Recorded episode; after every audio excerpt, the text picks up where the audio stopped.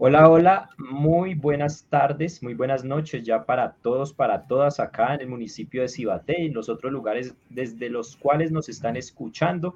Les habla nuevamente Palabrero Siwa y aquí estamos pues con un nuevo programa. Hacía muchísimo tiempo que no hacíamos programa por diversas razones, pero bueno, aquí estamos nuevamente y qué mejor que con un invitado súper especial, un invitado de la casa, una persona pues que conoce muy bien también el municipio de Cibaté, eh, hemos parchado, hemos ah, hecho música, hemos eh, escrito, mejor dicho. Y también pues eh, nos has compartido un montón de conocimientos frente a tu labor, que es la de la traducción. Entonces, pues Marcel Porigua, bienvenido al programa del Palabrero. ¿Cómo te encuentras el día de hoy? Buenas noches, Jimmy. Eh, no, muy contento, muy feliz de estar acá esta noche eh, de nuevo en tu, en tu programa. Pues hace un año estábamos aquí hablando de estos temas de traducción y traductología. Entonces, nada, me siento muy contento de estar aquí eh, con tu audiencia y bueno, pues vamos a ver y cómo nos va esta noche en esta conversación que vamos a tener. No, Marcelín, muchas gracias a su merced pues por haber aceptado. Eh, yo sí quiero pues antes de que nada eh, agradecerle a las personas que se conectaron en la noche de hoy. Ya ahorita en unos minutos estaremos leyéndolos también. Sé que surgirán muchas preguntas alrededor pues del tema que proponemos en la noche de hoy. Y también pues quiero saludar en el día de hoy a unos compañeros muy especiales eh, compañeros que se están haciendo una movida cultural muy interesante en el municipio. Hablo de Jonathan Cardoso, Giuseppe, Hugo Bejarano. Bueno, el asunto es que ellos están planeando eh, un evento muy bacano y quisiera pues como mencionarles algunos detalles pues para las personas que se sientan interesadas en participar. Eh, resulta que va a surgir a partir de este mes hasta el 15 de noviembre, si no estoy mal, el primer festival de cine independiente del municipio de Cibaté, Festival de Cine Insólito, como ellos lo titularon. Entonces, pues va a ser una muestra cinematográfica muy bacana. Y pues lo mejor, que es un espacio abierto, ¿sí? Para todos los cibateños, cibateñas, personas pues que mm, produzcan, no necesariamente tiene que ser un largometraje, eh, creo que desde eh, un corto, se pueden, se pueden enviar cortos, se pueden enviar videopoesías, hay diferentes como géneros para participar. Entonces, exactamente, diferentes formatos, esa es la palabra. Entonces, eh, sé que hay un enlace que ahorita compartiremos. Eh, se pueden inscribir desde el 15 de octubre hasta el 15 de noviembre en este festival de cine independiente, cine insólito, cibateño, ¿sí? Entonces, las categorías son documental, ficción, videodanza, videoclip, experimental y videopoesía. Este film debe ser totalmente independiente, no puede tener ningún logo institucional, eso es importante que lo tengan en cuenta. Eh, la animación no es un género a contemplar, ¿sí? En este caso, es una técnica. Eh, para el que lo sigue pensando, pues puede enviarnos sus films animados, no importa el género o el tema, ¿sí? Deben ser realizados por personas que vivan netamente en el municipio de Cibate, eh, o también, pues, por supuesto, en las veredas aledañas, ¿sí? Que sea de la jurisdicción, mejor dicho, en el municipio de Cibate. Tampoco importa el año de realización, es decir, pues si ya tienen por ahí producciones de pues, años inmediatamente anteriores, también pueden participar. Ahorita compartiremos la imagen, ¿sí? Es que tengo acá unos problemas técnicos porque estamos transmitiendo además pues desde mi casa, entonces pues ustedes me entenderán. Bueno, eh, la duración eh, no importa, entonces no hay como un rasgo definido ahí en ese aspecto. Y pues esa es la invitación que nos hace el viejo Giuseppe, Jonathan Cardoso, eh, todo su parche, para que nosotros seamos productores de cine o por ahí aficionados, no sé, quieran participar, pues ahí está el espacio, ¿no? Entonces me parece eso genial, pues que en el municipio eh, surjan tantas inquietudes artísticas, ¿sí?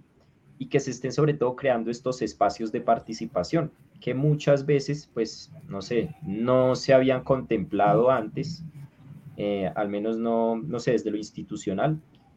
eh, y si se habían contemplado, pues no se habían realizado. Entonces ya ahí por lo menos tenemos como esta oportunidad, ¿sí? Ya haciendo como, bueno, esta introducción, eh, pues quiero saludarte, viejo Marcel, ¿cómo estás? ¿Cómo va por allá Bogotá? Eh, no, pues muy fría, pues como siempre, pues por ahí a veces hace un poquito más de calor, pero pues nada, por eso toca abrigarse muy bien, sí. Eh, me parece muy chévere eh, el proyecto del Festival de Cine, porque el cine es un tema que tiene que ver directamente con la traducción y la traductología. ¿sí? Yo, uno de mis, uno de mis memes en mi podcast es el cine. ¿sí? Yo he hablado del cine muchísimo porque pues uno donde más va a escuchar las lenguas extranjeras si no es en las películas, eh, en las series. Entonces, eh, todos esos clips, esos, todos esos cortos que van a hacer las personas que se van a presentar al festival, se pueden titular, se pueden doblar. ¿sí? Es una cosa muy rica en, en, en tanto lenguas, ¿sí? en tanto comparación de idiomas. Entonces, muy, muy bacano, sí, que la gente participe y vamos a ver pues la creatividad de las personas, ¿sí? ¿Qué, qué, qué nos dice? Bueno, eh, no, genial. Y pues también supongo que estás invitado, ¿no? Yo... Sí, claro, claro, nos veremos allá. Pues sí, por supuesto, por supuesto. Volveremos claro, a Ciudad de... Claro que, claro que sí. Entonces, sí, eso sobra decir. Entonces, eh, ahora yo quisiera leer un poco una presentación para las personas que no conocen quién es Marcel Forigua, qué se dedica Marcel, por qué el día de hoy pues está acá en el palabrero con nosotros. Eh, vamos entonces con la lectura como una pequeña reseña. Marcel es licenciado en Filología e Idiomas, eh, específicamente en alemán, de la Universidad Nacional de Colombia. Allá fue incluso donde nos conocimos, ¿no? Eh, es creador y la voz del podcast Traductología, que lo pueden encontrar en Spotify. Desde el año 2020 está en esta producción. Y pues el programa de hoy es interesante en la medida en que vamos a poder conocer en qué consiste eh, esta producción, ¿sí?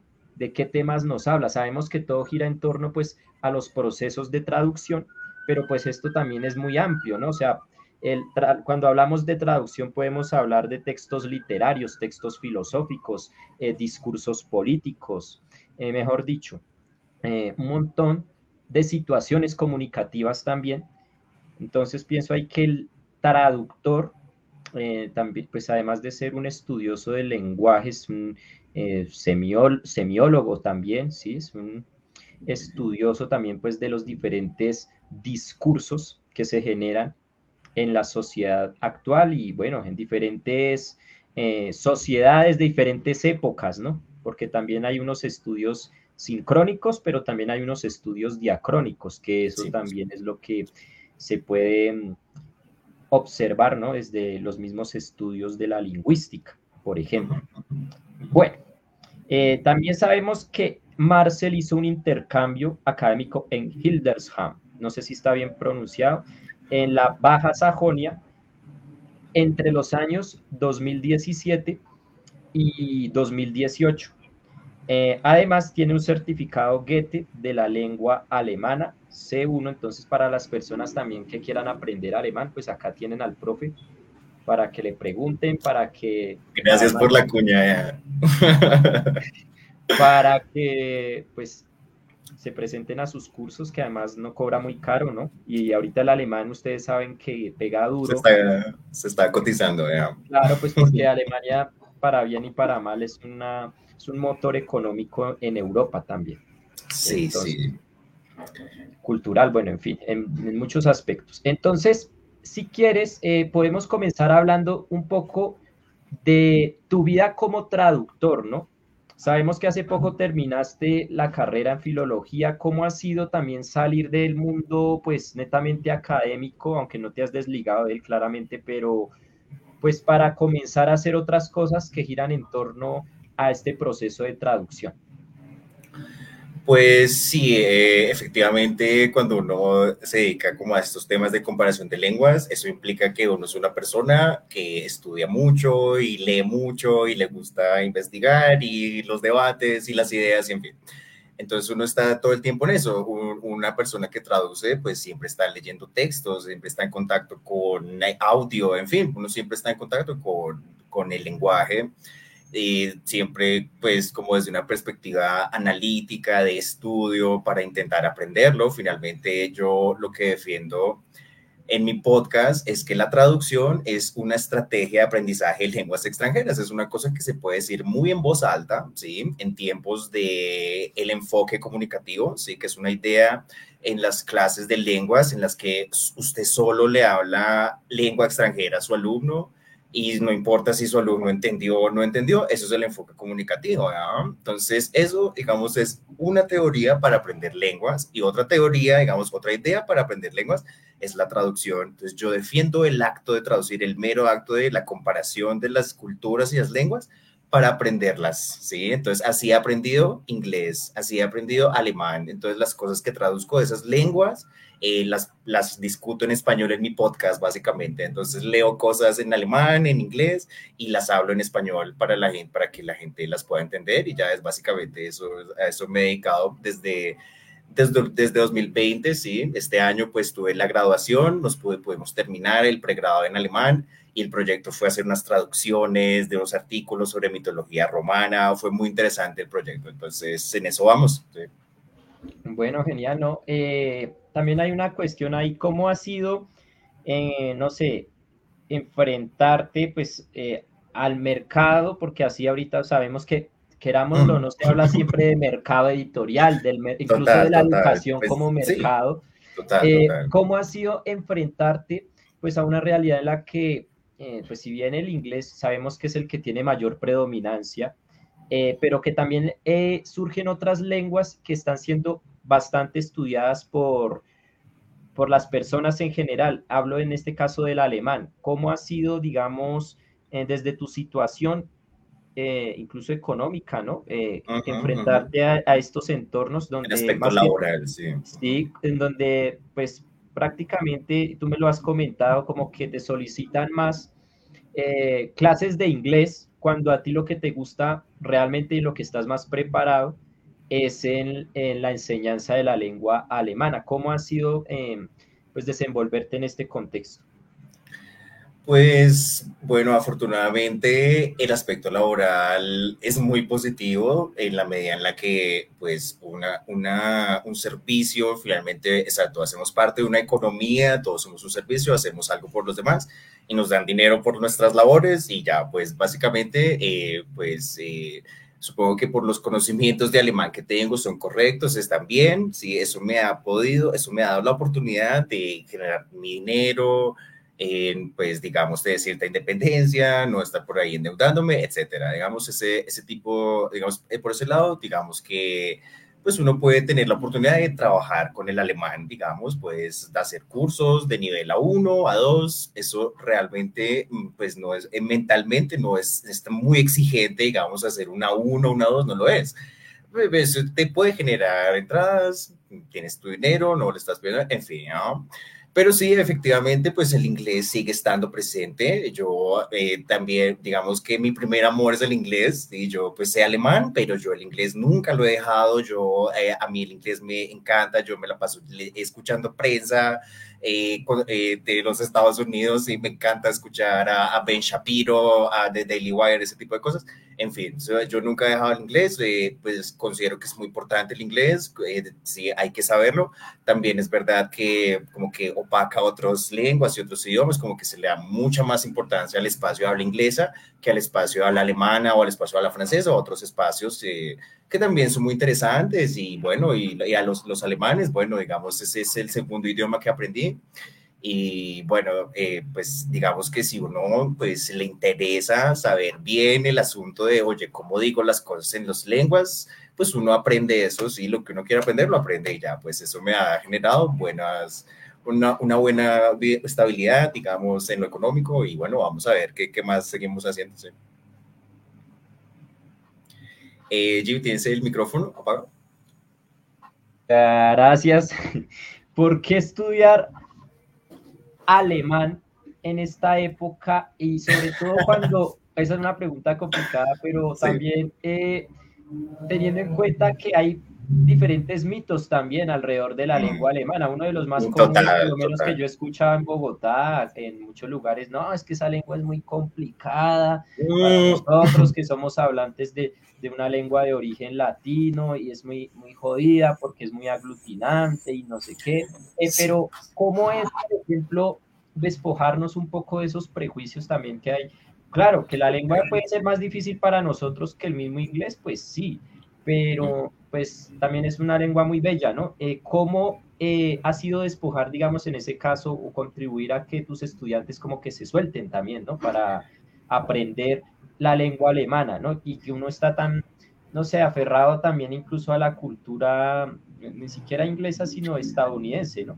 Muy, en cuanto a la lengua. total, total, sí. Eh, digamos, a mí me parece que nosotros como sociedad colombiana somos muy parecidos a, queremos parecernos a Estados Unidos y hacer lo que hacen ellos, y sí, hay, eso se puede decir en voz alta. Mm, eh, Sí, o sea, yo a un chiste que yo hice una vez en el podcast es que nosotros somos una especie de provincia de los Estados Unidos que no sabe hablar bien inglés. O sea, imagínate, o sea, somos una especie de provincia de los Estados Unidos que no sabe hablar bien inglés. Eso no debería, nosotros deberíamos saber inglés, eh, tener a los sanandresanos aquí enseñándonos el inglés. Ellos son la puerta de entrada a nuestro bilingüismo, digamos, porque ellos sí hablan inglés, teniendo nuestra misma cultura colombiana, etcétera. Eh, pero, pero, en fin, o sea, entonces Colombia eh, digamos, tiene que ver con eh, Estados Unidos, sí, pero exacto, sé como que hay unas cosas ahí de imitar esa cultura, pero bueno, pues no se trataría, digamos, de, eh, digamos, como hacer las moscas porque hay dos, son dos culturas distintas. Yo me he dado cuenta que eh, digamos, si uno como que genera esa conciencia de la contrastividad, digamos, la gente empieza a pensar como, bueno, ok, entonces esto en esta cultura es así, en esta cultura es así, en el espacio de habla español, de habla hispana es así, en el espacio de habla así, y así.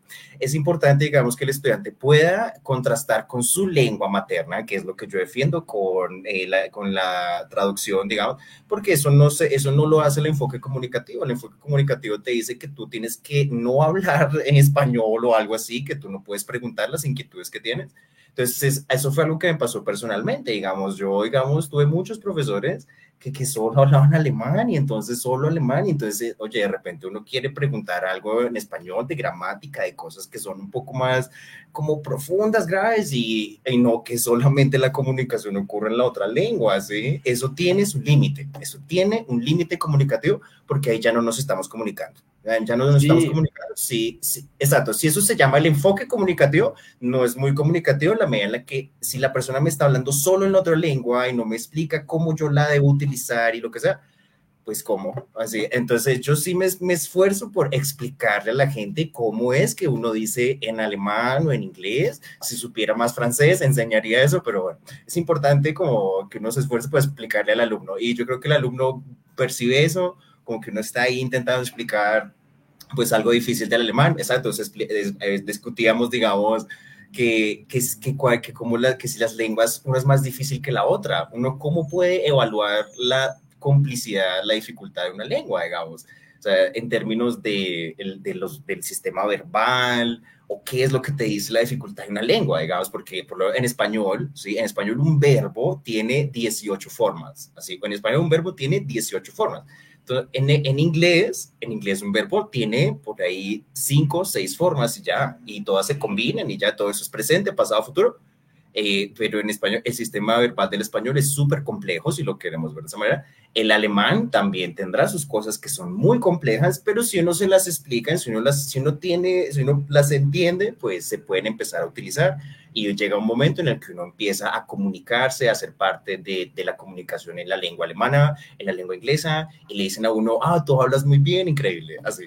Oye, Marcel, pues mira que tocas un tema muy importante y que también lo hemos discutido, por ejemplo, con Luisa, que es profe de, de inglés, con varios profes, eh, pues que precisamente eso es una dificultad, ¿no? Y, a veces se convierte como en un prejuicio, ¿no? El pensar pues que eh, uno como docente para enseñar una lengua extranjera, pues necesariamente es como que tiene que obligar a los chinos a que hablen en inglés, solamente en inglés y que, si, que la, materia está prohibida, no. Y que si tiene que ir al baño y son niños de 8 años, no, pues orínese en el salón porque si no sabe eh, expresar la pregunta en inglés, entonces jodido.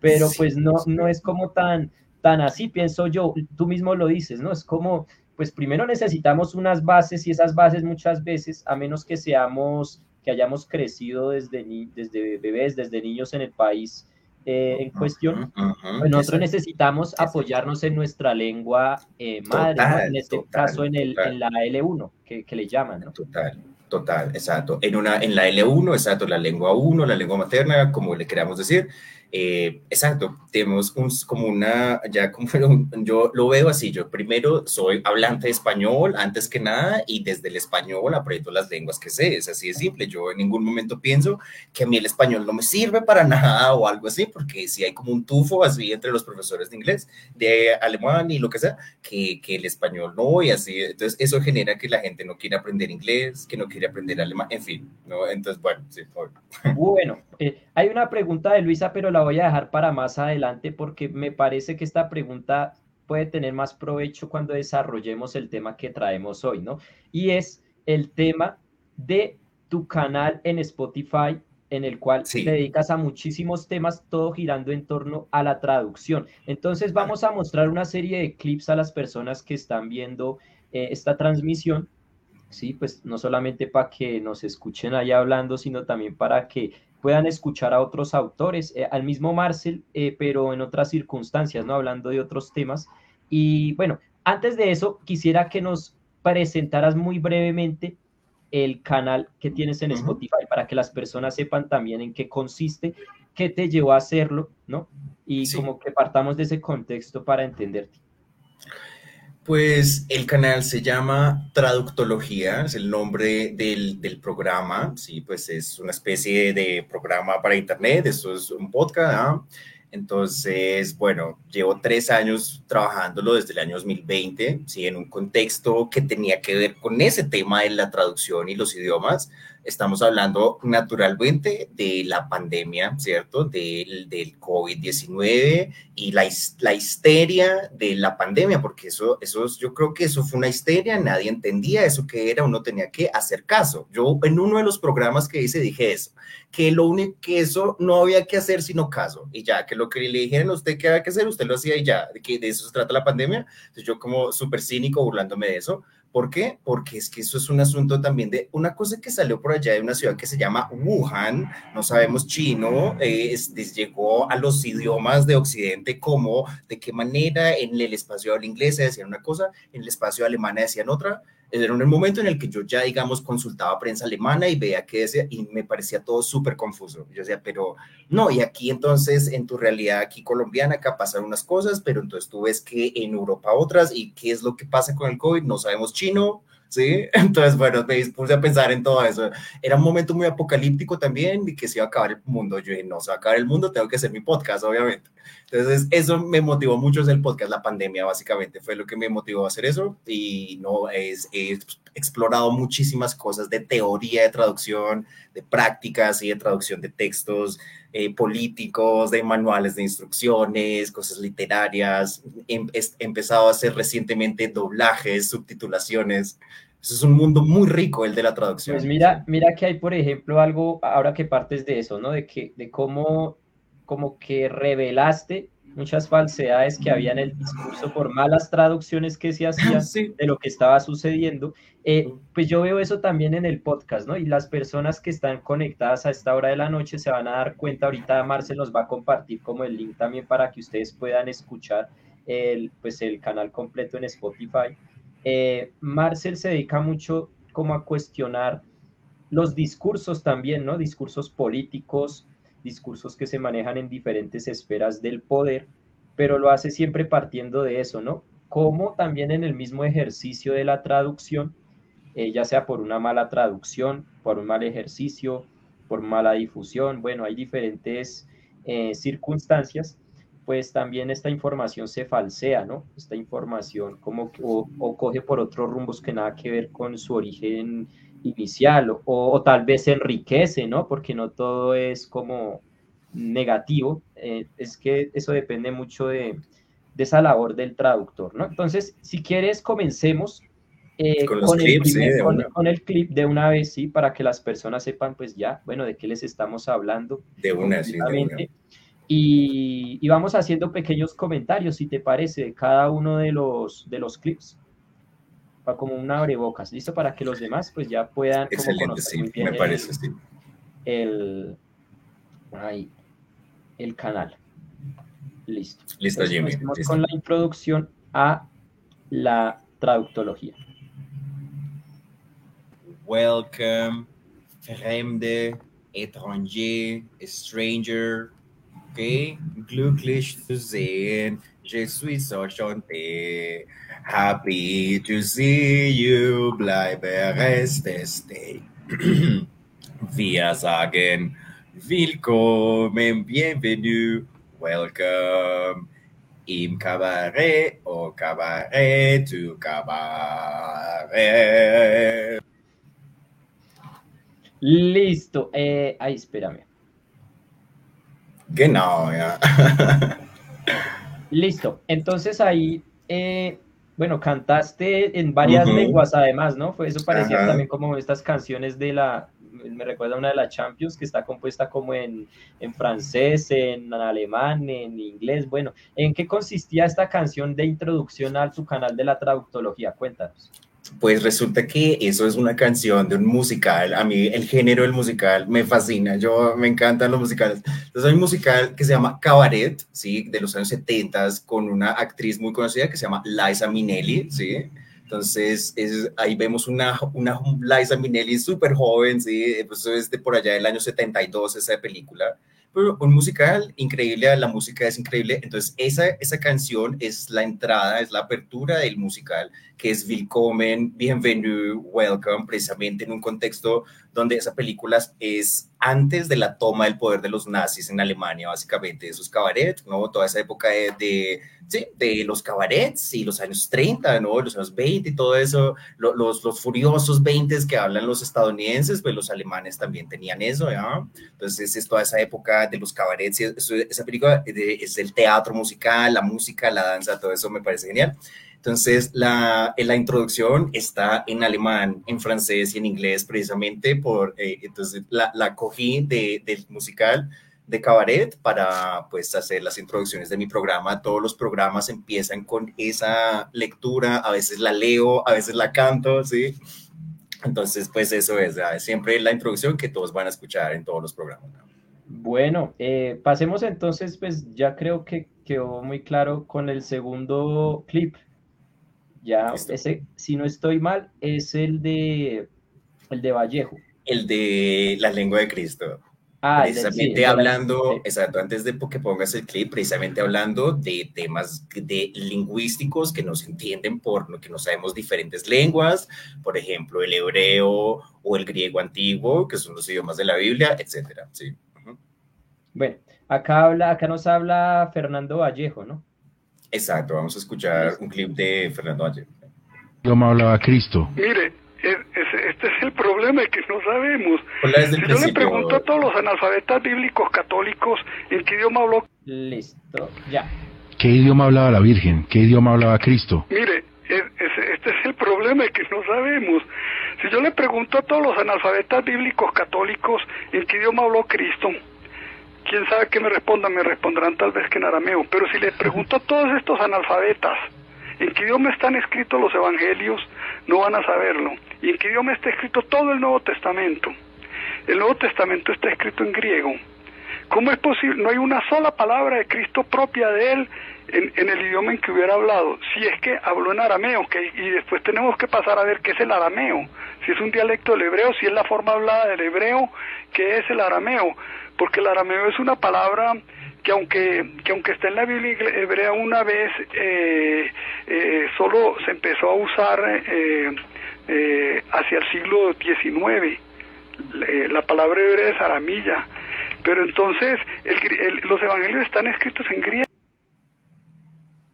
Bueno, ahí también Vallejo plantea una cuestión no importante y es que no sé, damos muchas veces por sentados que ciertos textos eh, fueron escritos pues en la lengua eh, que se supone, ¿no? Eh, bueno, que se supone es de origen, pero entonces uno también habría que cuestionar, bueno, ¿cuál es esa lengua de origen realmente? Habría que pensar también en la evolución de muchas de estas lenguas, ¿no? Habría que pensar también en muchas de las traducciones que se han hecho de esos textos. Eh, incluso hay varios casos, ¿no? De, eh, no sé, me acuerdo ahorita, por ejemplo, de las mil y una noches. Las mil y una noches fueron eh, originalmente recopilaciones de historias que contaban los pueblos árabes, pero realmente pues las conocemos a través de los ejercicios de un copista y de traductores franceses. Creo que hay una traducción de franceses, ingleses, y que son las que nosotros conocemos, pero uno de entrada muchas veces pensaría, no, pues si, el, si las mil y una noches eh, es de situaciones netamente árabes, pues fue traducido del árabe, dice uno, pero pues no es ese ejercicio como tan directo, ¿no? Hay ahí una implicación. Entonces, explícanos un poco eh, acerca de esto que acabamos de escuchar que nos dice Fernando Vallejo. Pues sí, efectivamente, pues eh, Vallejo siempre en su tono de polémica, ¿cierto? Pues eh, eh, presentando el problema de los textos bíblicos, ¿sí? no sabemos los idiomas originales en los que estaba la lengua, me parece que eso, en los que estaba la Biblia, me parece que eso es un argumento muy válido. en realidad no sabemos el griego antiguo, el hebreo, el arameo, las lenguas en las que hubieran estado escritos esos textos para poder interpretarlos, ¿no? El problema de la interpretación de los textos bíblicos, ¿no? Que, cómo los interpretamos, que, que, que es que en realidad se quería decir esto, se quería decir esto, se quería decir esto. ¿Cómo sabemos en solo en el espacio de habla hispana cómo podemos hacer ese ejercicio? No se puede, no se puede porque, en, o sea, eso es un texto que viene de un montón de lenguas antes de llegar al español, ¿sí? Entonces, hacer la interpretación del texto bíblico es muy difícil, es dificilísimo. Eso es un campo que se llama la exégesis, ¿no? Los que se dedican a hacer exégesis bíblica se llaman exégetas, ¿no? Que son los que interpretan los textos bíblicos, los exégetas de la Biblia. Pues, y eso, es, eso no tiene unanimidad que quiere que, eh, y en fin, es todo ese problema lingüístico de no saber las lenguas, no saber los idiomas. Entonces, bueno, o sea, todo, un tema como eh, los bíblicos es más especializado, eso hace parte de los estudios de traducción. La traductología tiene todo un campo que es la traducción bíblica, vista desde el punto de vista secular, no religioso, ¿sí? Entonces, gente muy estudiosa que se pone a mirar exclusivamente el asunto lingüístico de la Biblia, ¿ya? Entonces, eso es lo interesante, pues, de este clip que acabamos de escuchar de Vallejo hablándonos de estos temas. ¿sí? No sé qué tanta influencia también han tenido en este proceso. Bueno, pues, se me, viene a la mente el concepto de los, eh, de los, de los cabalistas, ¿es? Bueno, la, de la, cábala, por ejemplo. La cábala, los judíos y entonces, Que exactamente, como que mm, interpretaban o, o, más bien como que veían revelaciones divinas, ¿no? También a través de aparentes claves que veían en las en las composiciones de las palabras de la, de la misma Biblia, eh, pero hasta qué punto habrá influido eso, eh, pues también en ese proceso de las traducciones, ¿no? De la traducción en ese caso de la, de la Biblia eh, y después en sus diferentes versiones, ¿no? Diferentes lenguas. Exacto, exacto. Ahí tú estás mencionando cómo se interpretarían esas visiones, en fin, quién interpreta el texto sagrado, quién tiene la capacidad de hacerlo. Esa es la misma pelea de un alemán que se llama Martín Lutero. Estamos en el mes de, de octubre, la próxima en la próxima semana se acaba el mes, ¿no? El 31 de octubre es eh, el día de la reforma protestante de Martín Lutero. ¿Qué hace Martín Lutero? Él traduce la Biblia del, alemán, del inglés, perdón, del latín al alemán, básicamente, eso es lo que hace Martín Lutero. Y eso es como muy importante, o sea, yo que soy profesor de alemán, pues yo tengo que ver con eso, uno tiene que saber que Lutero, que el, que el alemán que uno pretende hablar, tiene que ver con la traducción bíblica, no, no, no desde un punto de vista religioso, ¿sí? No por, no por ser religioso, es así, eh, la traducción que hizo Lutero es la piedra angular del alemán que se habla hoy en día, es así.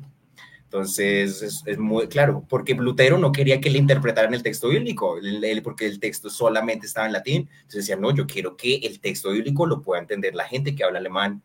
Y básicamente la traducción es eso, que uno quiere que la gente que no entiende las otras lenguas entienda y en fin, y bueno, todo eso es el traducir.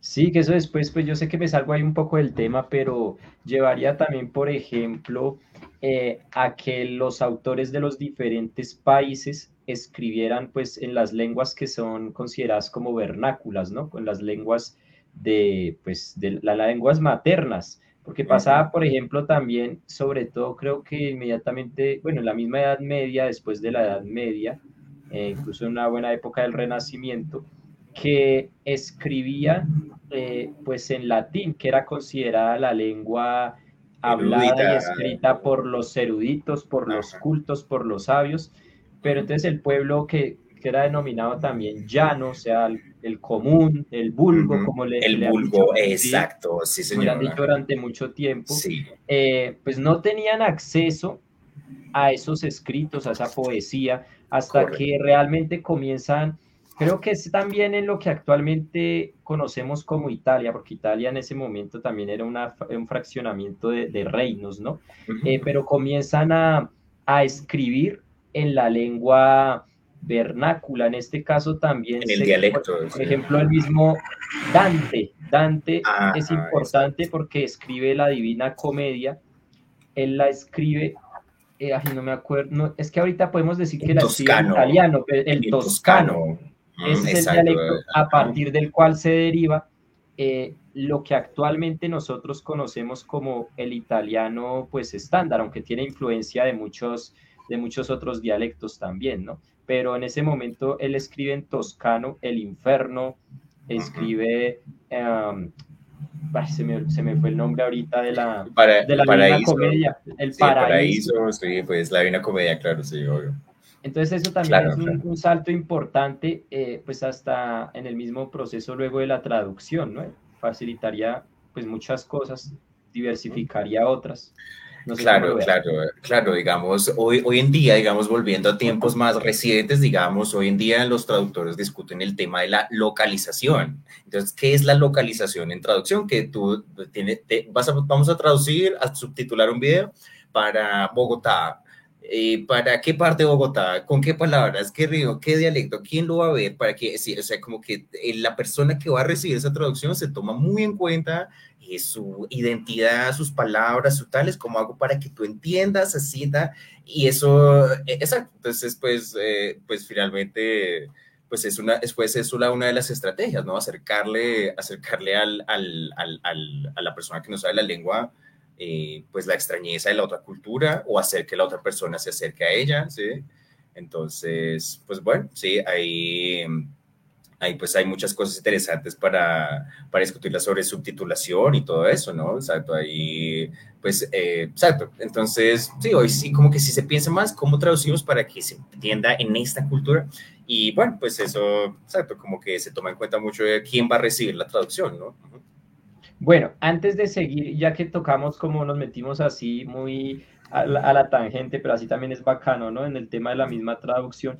Eh, Luisa por acá nos hacía una pregunta que no quiero dejar pasar, que es la propuesta metodológica de enseñanza de las lenguas, que es mediante la traducción y comparación de las lenguas, ¿la aplicarías a todos los grupos etarios y a todas las edades? ¿Cómo sería ahí la, vuelta?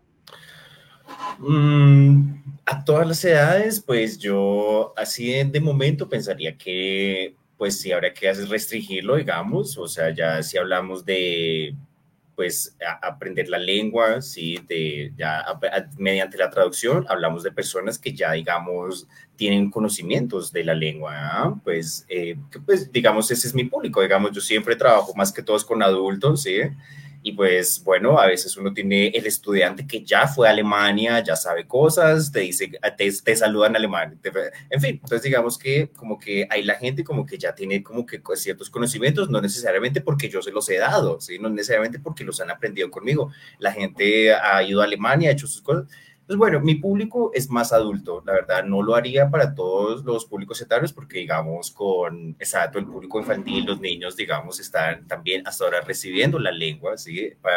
eso es un público, es un público que no lo manejo, digamos.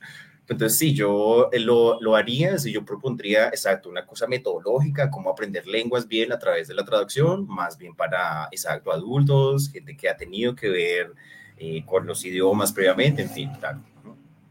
Bueno, vamos entonces con el siguiente clip. Ahora sí creo que vamos con chistes. Exacto, sí. O es de traducción de la comedia, exacto. Eso también es un campo muy rico, todo lo que es traducción de comedia, todo eso, sí.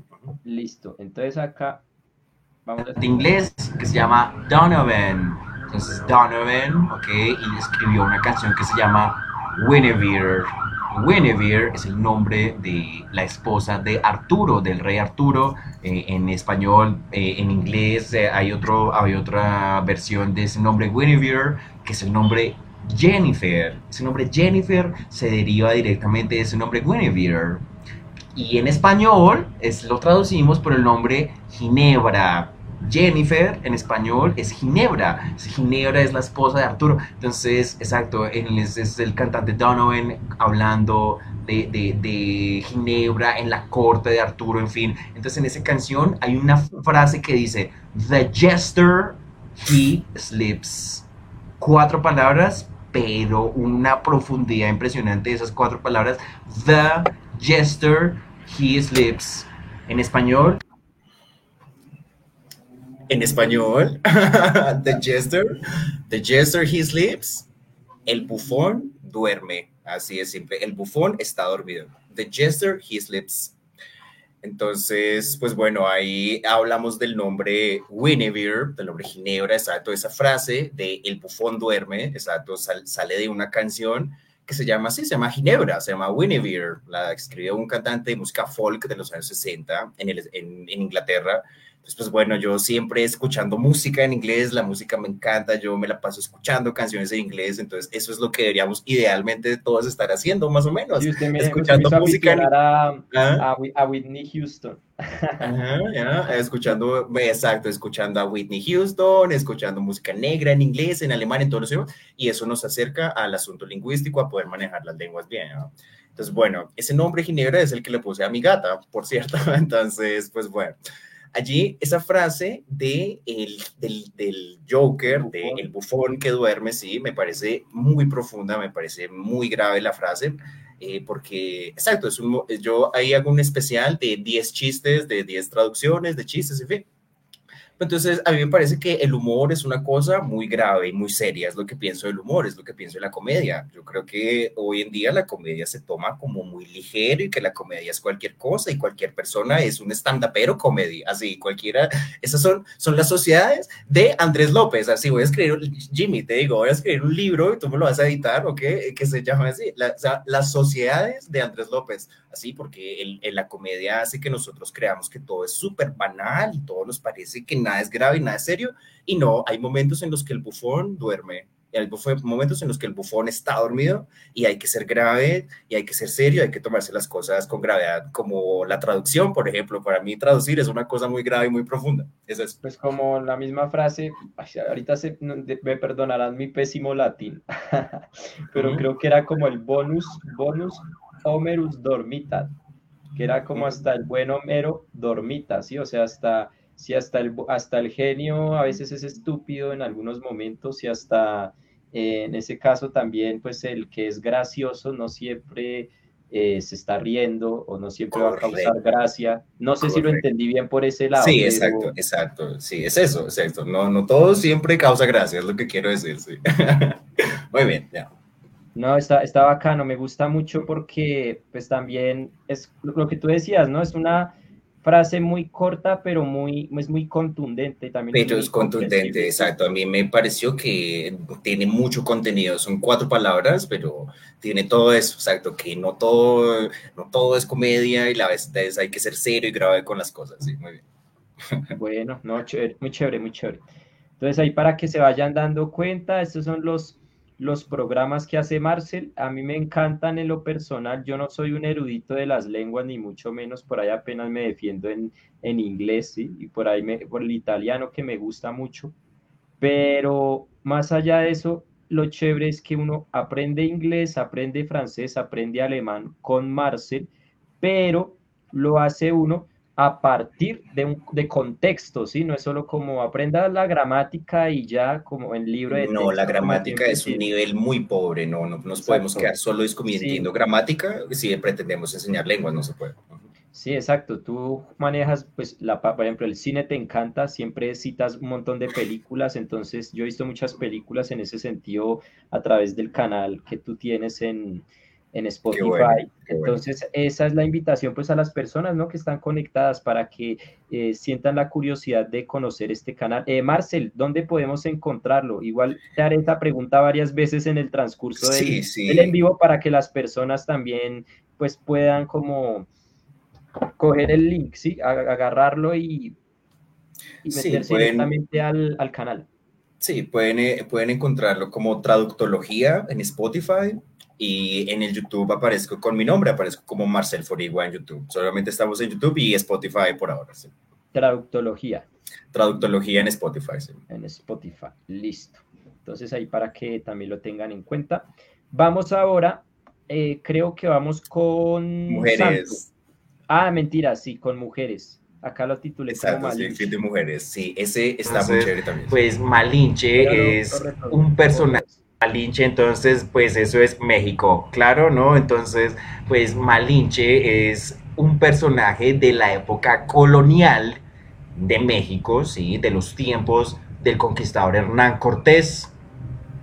Entonces Hernán Cortés llega a México y llega por la ciudad de Veracruz y entonces allá conoce a la Malinche, entonces hay un lío, hay una confusión porque se cree que Malinche traicionó a México, de nuevo la noción de fidelidad y traición que traicionó a los mexicanos por haber ayudado a traducir de las lenguas maya, náhuatl al español. E, ese es lo que se, ese es el cuento que se echa a México, por lo menos en el siglo XIX, que, que Malinche los traicionó por ayudarle a, a traducir a los españoles de las lenguas indígenas al castellano de esa época.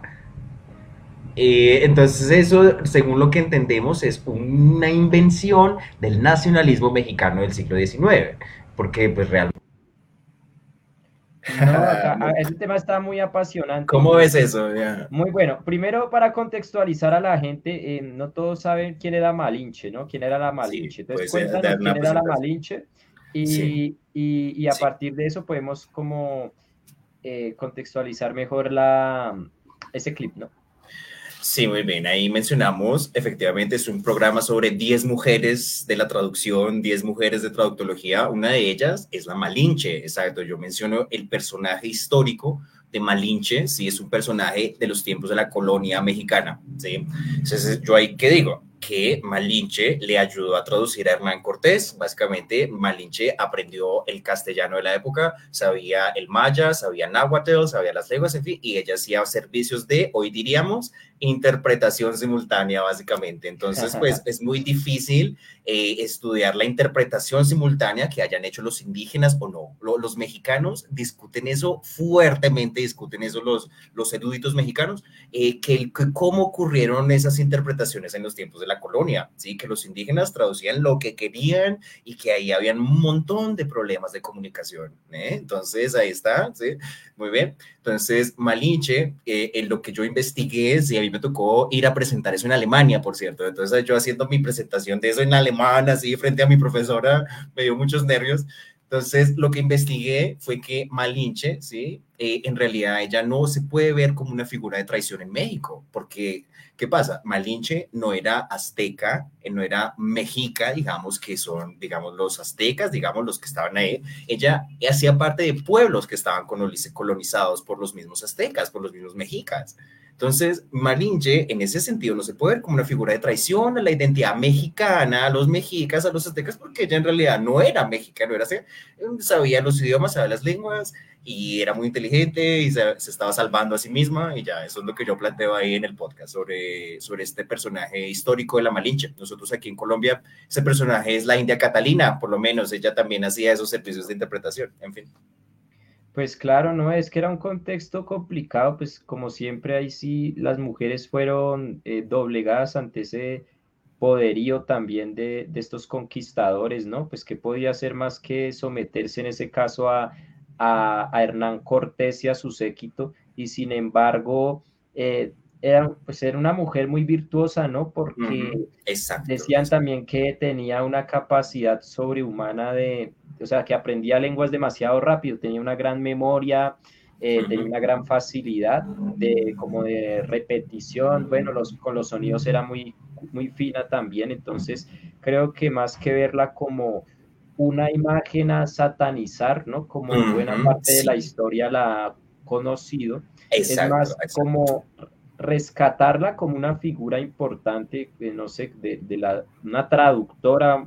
Exacto, exacto, una, intérprete. Una, intérprete, también, exacto. Claro, hablamos, ahí estaríamos hablando de interpretación, Jimmy, porque traducción, a lo que le decimos traducción, es ah, escrito. Lo más a lo escrito, sí. a, lo que les, es escrito. Y de interpretación hablaríamos de más bien, de, bueno, interpretar el discurso oral, ¿no? lo cual es increíblemente difícil, es uno de mis demonios, todos tenemos cosas que nos dan miedo, a mí la interpretación me da mucho miedo porque eso es muy difícil, hacer una interpretación bien hecha es una cosa compleja. No, y, tú dices, además decías jocosamente, pero que es en realidad en simultáneo, ¿no? O sea, prácticamente ahí en, en la acción, y más en esa época también, pues que no solamente era intérprete, sino también se convertía como en una suerte, no sé, de, de política, ¿no? De, Exacto, de mediador entre pueblos y tal. Eso, eso es todo, eso es una persona que sabe lenguas y pues bueno, exacto, eso es muy importante, ¿no? Exactamente, no, muy chévere, muy bacana esa figura de la Malinche, creo que... Sí, muy bacana, de los mejores programas, el de mujeres, sí, muy bacana. Ella era, ella era Marina, ¿cierto? Bueno, no me acuerdo. doña Marina, exacto, se le dice también Doña Marina, exacto, sí. Que lo le decían más como la, la Malinche, los creo que eran los mismos españoles. Bueno, ahora entonces, si te parece, podemos pasar al siguiente clip. Santos, sí. Ah. escuchemos a ver qué nos dicen los santos te háblele a un alemán de un bosque, así, para un alemán un bosque es una cosa así como muy importante. Entonces, empieza ahí por esa batalla de Arminio en el siglo I, en fin, ese Arminio tenía una esposa que se llamaba Tusnelda. Entonces a Tusnelda ¿sí? Eh, de, cariño, que en, los espacios alemanes le dicen Tusi. Ah, no Tusi de la droga, de Tusi vino, Tusi, de Tusnelda. Después hablamos qué será una Tusnelda, qué será una Tusi por allá en esos espacios alemanes. Después les cuento eso. O sea, una Tusi de esas que yo conocí se llamaba Francisca, así las amigas le decían Franci. Bueno, después les digo esa Franci quién era. Eh, en puesto número dos está un personaje que se llama San Francisco de Asís. San Francisco de Asís, eh, eh, entonces muy bien, varias leyendas de San Francisco de Asís, por ejemplo, eh, por ejemplo, Uy, nos contó ahí, no, ahorita nos tiene que contar lo de San Francisco de Asís. San Francisco, muchas cosas, ¿no? San Francisco, él, él escribió una oración muy conocida en el mundo cristiano católico que es hazme un instrumento de tu paz, ¿sí? Eso es San Francisco, ¿no? Básicamente.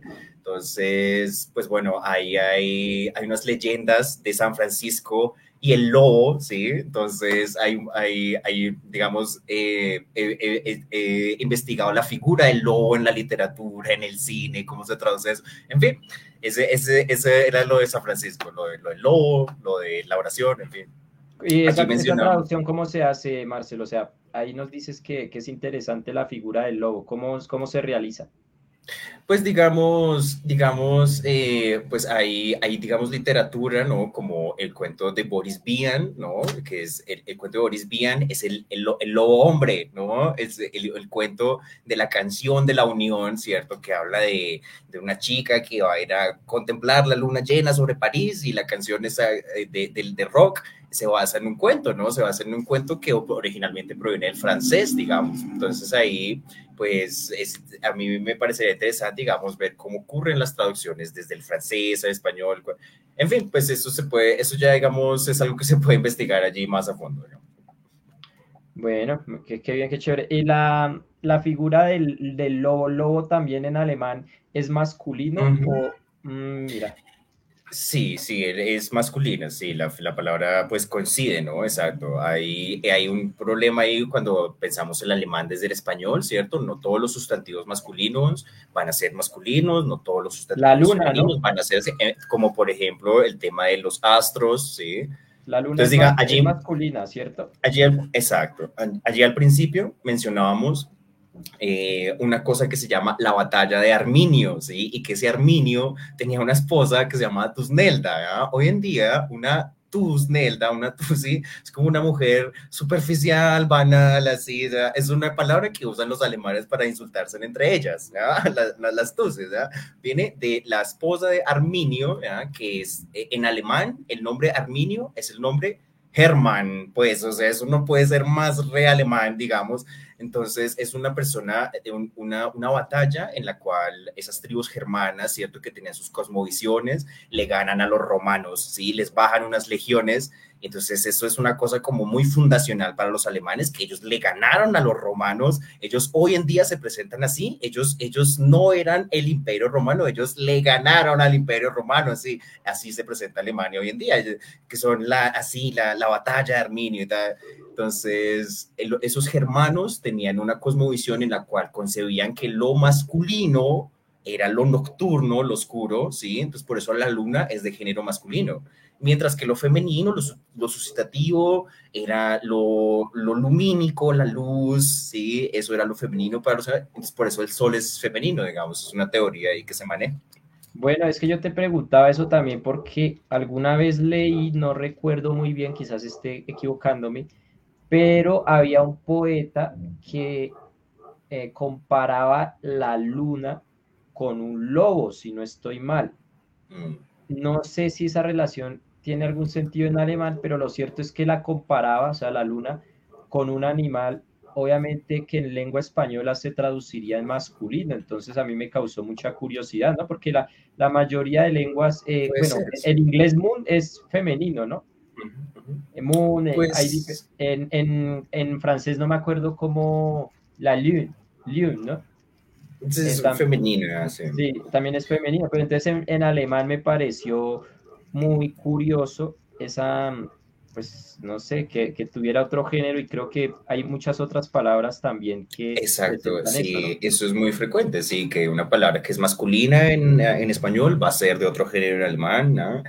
Entonces, eso, eso también genera la sensibilidad a lo que uno va a ir a aprender, ¿no? Que uno sabe que no, eso no siempre va a corresponder, y que ya, que eso, eso, eso es el tema de siempre, que si, que si masculino, neutro o femenino, o cuál es, siempre, no siempre hablamos de lo mismo en clase de alemán.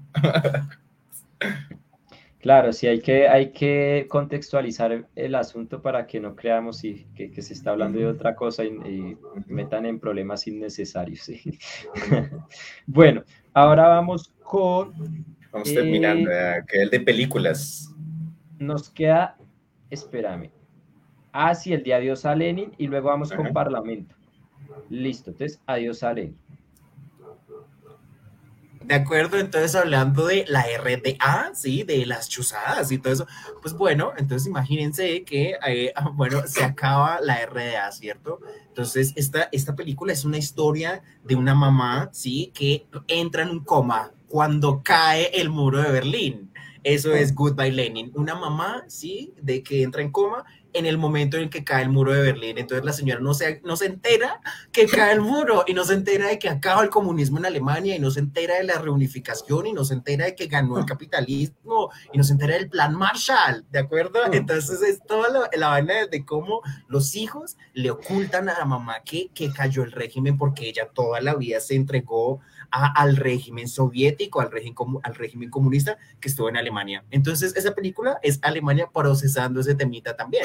Entonces, bueno, que no, uno va a Alemania también y mucha, ellos tienen que ver mucho con, con, los rusos, sí, exacto, ahí también, sí. Tienen que ver con los rusos, con el mundo soviético, claro, ellos eran, ellos eran una cosa soviética, como decir Polonia, Hungría, lo mismo, pero de habla alemana, así. Entonces, pues hay un asunto que se discute hoy en día, que, que, si usted proviene de la Alemania que antes era comunista, entonces eso implica ciertas cosas en su vida, y si usted proviene de la Alemania capitalista, entonces eso implica cierta, y así, entonces era con los estereotipos entre ellos, o sea, entre ellos tienes que si usted es del este o es del oeste, ¿no? Entonces, todavía a Angela Merkel le pasa eso, digamos, a Angela Merkel, los periodistas le hacen artículos y le dicen, ah, usted proviene del bloqueo que antes era socialista, ah, usted es europea eh, adaptada, usted se adaptó a nosotros, ah, así le dice, a Angela Merkel le pasa eso. Entonces Alemania tiene ese problema de que no han procesado eh, la caída del muro y no han procesado que los, los, los, que antes eran soviéticos se integraron a la Alemania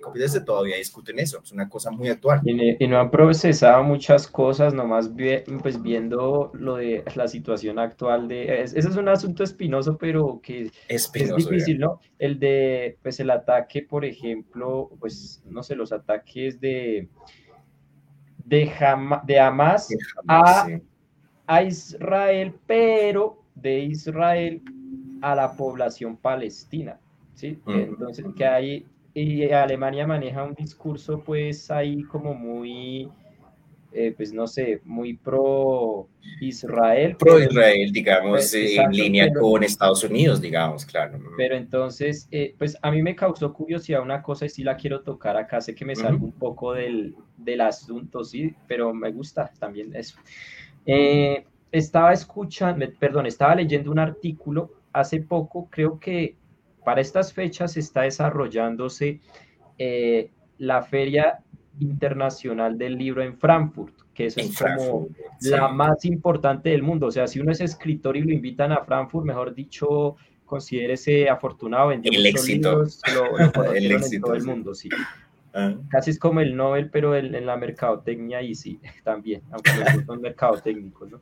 Pero bueno, el, el, asunto al que voy es que eh, había una invitada y era una escritora palestina que escribió una novela en la cual cuenta cómo unos soldados israelíes violaron a una muchacha que era palestina, creo que la mataron, la enterraron. Bueno, es, es una novela que retrata una realidad bastante compleja, muy buena novela por algo, imagínense, hasta en, en, Alemania le iban a dar un premio a esa novela en el marco de el, la Feria Internacional del Libro en Frankfurt. Pero, oh sorpresa, como ahora está el problema este en el que supuestamente todos los palestinos pues son los malos del paseo, eh, pues cancelaron a la escritora, le dijeron, eh, no, ya no le vamos a dar el premio, se lo vamos a aplazar, como que ahorita no, porque es que está muy jodida la situación. Sin embargo, ellos invitaron a todos los autores de Israel y de alguna manera excluyeron a los autores eh, palestinos, ¿no? hubo un autor europeo muy famoso, Sisek, que es filósofo, eh, bueno, escritor. Él sí se pronunció pues a favor también de, del pueblo palestino y pues diciendo por qué cancelan a esta mujer que se ganó ese premio, porque escribió una novela extraordinaria pues retratando una realidad, ¿por qué no la dejan participar y recibir su premio? En ese momento en el que él dijo eso fue abucheado Ah, sí. Los alemanes, o sea, los, los alemanes. Ah, los alemanes. Ah. Me pareció muy, muy violento, si sé por decir eso, entonces los alemanes. sensibles, ellos son muy sensibles, no, no, con ellos no se puede hablar así. sí. sí. sí. Cuidadosos, sí, entonces, mejor dicho. Un tema muy complejo, un tema muy complejo. Es, muy, es muy complejo y pasa esa cuestión, eh, pues que ahora yo la traigo acá a este tema, porque pues eso muestra también esa hipocresía que hay en Occidente, ¿no?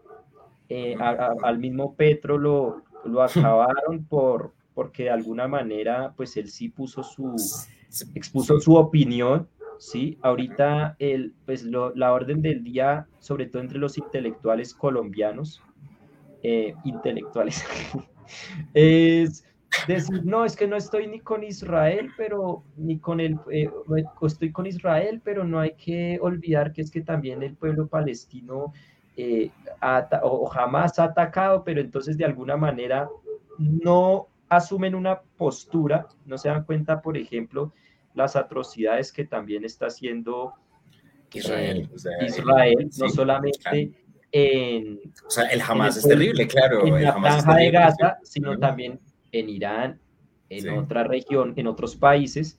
Entonces es como el niño bonito o la niña bonita, como se quiera. Eh, no, y además. Hacer lo que se le dé la gana. No, Jimmy, la verdad está bien el tema, o sea, no está salido de tono para nada. Estamos discutiendo que Alemania, que los idiomas, las lenguas.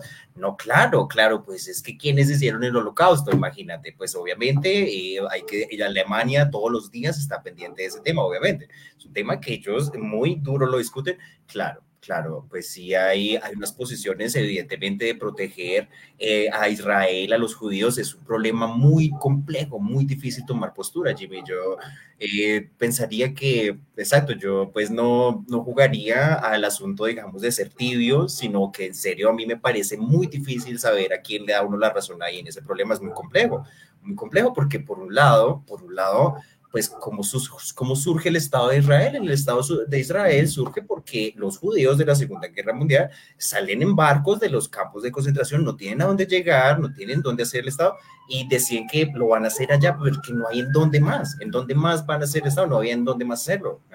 Entonces, hoy ya lleva 75 años existiendo y es muy difícil hacer ese proyecto en otro lado. En fin, por otro lado, ahí ya estaban los palestinos y los palestinos ya estaban ahí. Y exacto, esa es también es la pelea ahí que esos territorios era donde ellos estaban antes porque los pusieron ahí, en fin. Y, eso, y el Hamas, digamos, el Hamas viene siendo ahí una cosa súper extrema de ese sentimiento de molestia de los palestinos de que les hayan hecho el Estado ahí. Pues ahí sí. Y que también pasa pasa una cosa, ¿no? Pues que también ha habido, pues yo no sé mucho del asunto tampoco, les puedo como, eh, no sé, dar una cátedra de eso porque no, no me corresponde tampoco, pero, pero sí también es evidente que el pueblo, eh, pues bueno, lo que conocemos como Israel, ha eh, de alguna manera pues sí se ha apoderado de, de, toda esa región, o sea, es que ahorita los palestinos, está, por eso es la misma... sí, correcto, correcto, ese argumento, correcto, ese argumento está sobre la mesa. Y Estados Unidos y, lo, y Francia, Inglaterra, todos eh, como unidos en manada también, eh, no sé, justificando... Apoyando esa, expansión, exacto. Me parece, entonces me parece, claro, lo que tú dices es muy válido, es verdad, o sea, el asunto tampoco debe verse uno a los extremos, no sé, como también hay personas que dicen, no sé, Hamas. No, exacto, hay personas apoyando el Hamas, exacto, hay personas que, no, que lo que está haciendo el Hamas está bien, no, no, puede, se puede, no se puede. Al pueblo palestino, al pueblo palestino, sí, jamás ha cometido esas, esas atrocidades. No, el Hamas no, exacto, y los palestinos, exacto. Pero los, palestinos son los que están, a los que los están bombardeando, a los que les están volviendo miércoles sus casas. No, y finalmente a los judíos también, o sea, y pierden todos, pierden los israelíes y pierden los palestinos, es así Entonces, sí, esa, esa, esa situación, pero entonces me parece eso muy eh, fuera de, de, asumir la postura de esto. Yo sí personalmente, digamos, me parece patético lo que está haciendo también, pues, esta feria internacional del, del, libro en Francia. Censurando, censurando palestinos. Porque entonces, si, si, fueran tibios, entonces tampoco, eh, pues, no sé, traerían autores... No, lo cual, o sea, eso me, a, mí me va, a mí me parece hasta chistoso porque, wow, o sea, Alemania tiene un montón de migración, Siria, Afgana, o sea, ya tienen un montón de gente de eso, y no, pues que no, que no, que tal, que ustedes allá, nosotros acá, así como, eh, la integración es muy difícil, la integración es muy difícil, sí. Y bueno, y ahora eso también desde, la, desde el mismo ejercicio de traducción, ¿cómo lo ves, Marcel? Para, volviendo otra vez al, al haciendo esa pequeña... Sí, exacto, exacto, volviendo al ejercicio de traducción, pues, ¿qué te puedo decir, Jimmy? Yo, pues, he hecho el ejercicio de, digamos, consultar la prensa en alemán, escucharme los noticieros, eh, pero, pues, sí, pues, la verdad pues, eh, exacto, como que no, es muy complejo también el vocabulario, también es muy, muy intenso uno meterse en esos asuntos. Entonces, pues, precisamente, o sea, eh, hay un asunto también de, de, lingüística, cómo llega la información al espacio de la española, que es lo que sabemos nosotros acá, eh, los hispanohablantes, y eh, también, pues, es una cuestión de, sí, cómo, sabe, cómo saber, cómo, cómo informarse bien, es muy complejo, muy complejo ahí poderse informar bien, la verdad no tomaría postura ahí con el tema israelí árabe, pero pues sí, ahí hay asuntos de, traducción, digamos que se pueden ver desde las religiones, ¿sí? de las comparaciones de, de, los textos del Corán, por ejemplo, eso se podría discutir por el lado traductológico, sería interesante mirar el Corán, digamos. Bueno, bueno, muy chévere, muy chévere. Vamos entonces, creo que, ah, bueno, vamos a terminar precisamente en lo político, por ahí en el, exacto, Parlamento. exacto, terminamos el Parlamento, exacto, terminamos con la Alemania contemporánea, por decirlo de alguna manera, eh, y vamos a escuchar un clip del día de ayer, sí, fue una subtitulación que hice, entonces aprovecho para contarle ah, Ajá. Espérame un momento, eh, por acá vi un otro comentario que no quiero dejar pasar por alto. Andrés González, agradecerte por estar conectado. Eh, Andrés nos pregunta, o bueno, te pregunta más bien, tú eres el que sabe el asunto. ¿Cómo es el proceso para la traducción de un libro tipo novela, ensayo, etcétera? Pues lo primero para traducir algo es entenderlo. Hay un libro de un alemán, un traductólogo alemán que se llama Paul Kussmaul, que escribió un libro que se llama Verstehen und Übersetzen. Son los dos verbos alemanes respectivamente para entender y traducir. Verstehen und dann übersetzen. ¿ya? Entonces, no podemos traducir si no entendemos. O sea, primero para traducir texto literario, texto bíblico, manual de instrucción, eh, un meme de Facebook, cualquier cosa, usted tiene que haber primero entendido lo que sea que usted va a traducir para después plantearlo. ¿ya? Son dos, dos, digamos, acciones mentales de que separas. Primero entiendes, primero te encargas de entender lo que vas y después sí la, se plantea. Entonces, primero eso, leerse el traductor, se lee el texto que va a traducir tres veces, ¿sí? Por ahí antes de empezar, ¿sí? Uno revisa y relee y relee antes de uno empezar a hacer el proyecto hay, a mí, hay proyectos que me toman más tiempo, hay cosas que me salen más fáciles que otras, hay cosas que las tengo ahí desde mi primer viaje a Alemania, que fue el 2015, ¿sí? Entonces hay cosas que ya ahí las releo y las releo cómo plantear. En fin, eso es un trabajo impresionante. Eh, ya en, en, la editorial, sí, la editorial te pone pues unos plazos y claro, tienes que hacerlo en un tiempo específico y tienes que usar inteligencias artificiales, tienes que usar DeepL y tienes que usar eh, los traductores, claro. Claro, y, hay mucha información en toda la traducción automática y todo lo que es traducción, pues digamos, con eh, tecnología informática aplicada a la traducción, todo eso es muy rico también, hay muchas bases de datos que le ayudan a uno a investigar. Digamos, en el caso de una novela literaria, eso es un proyecto muy bacano porque eso habla de la, de la creatividad que debe tener la persona que va a traducir ¿sí? Eso es como escribir la novela básicamente, pero para tu espacio de habla, ¿sí? Tú estás escribiendo eh, básicamente, es como si tú fueras un escritor de esa novela, pero para tu espacio. Entonces tienes que saber quién es tu escritor. Otra estrategia, si queremos traducir una cosa novela, saber quién vas a traducir, quién es tu autor, eh, qué hace, de dónde proviene, si puedes escuchar conferencias de él en YouTube. Estamos en épocas que podemos hacer eso, escuchar gente hablando en YouTube, en fin. Documentarse, muy importante la documentación de parte del traductor también. Eh,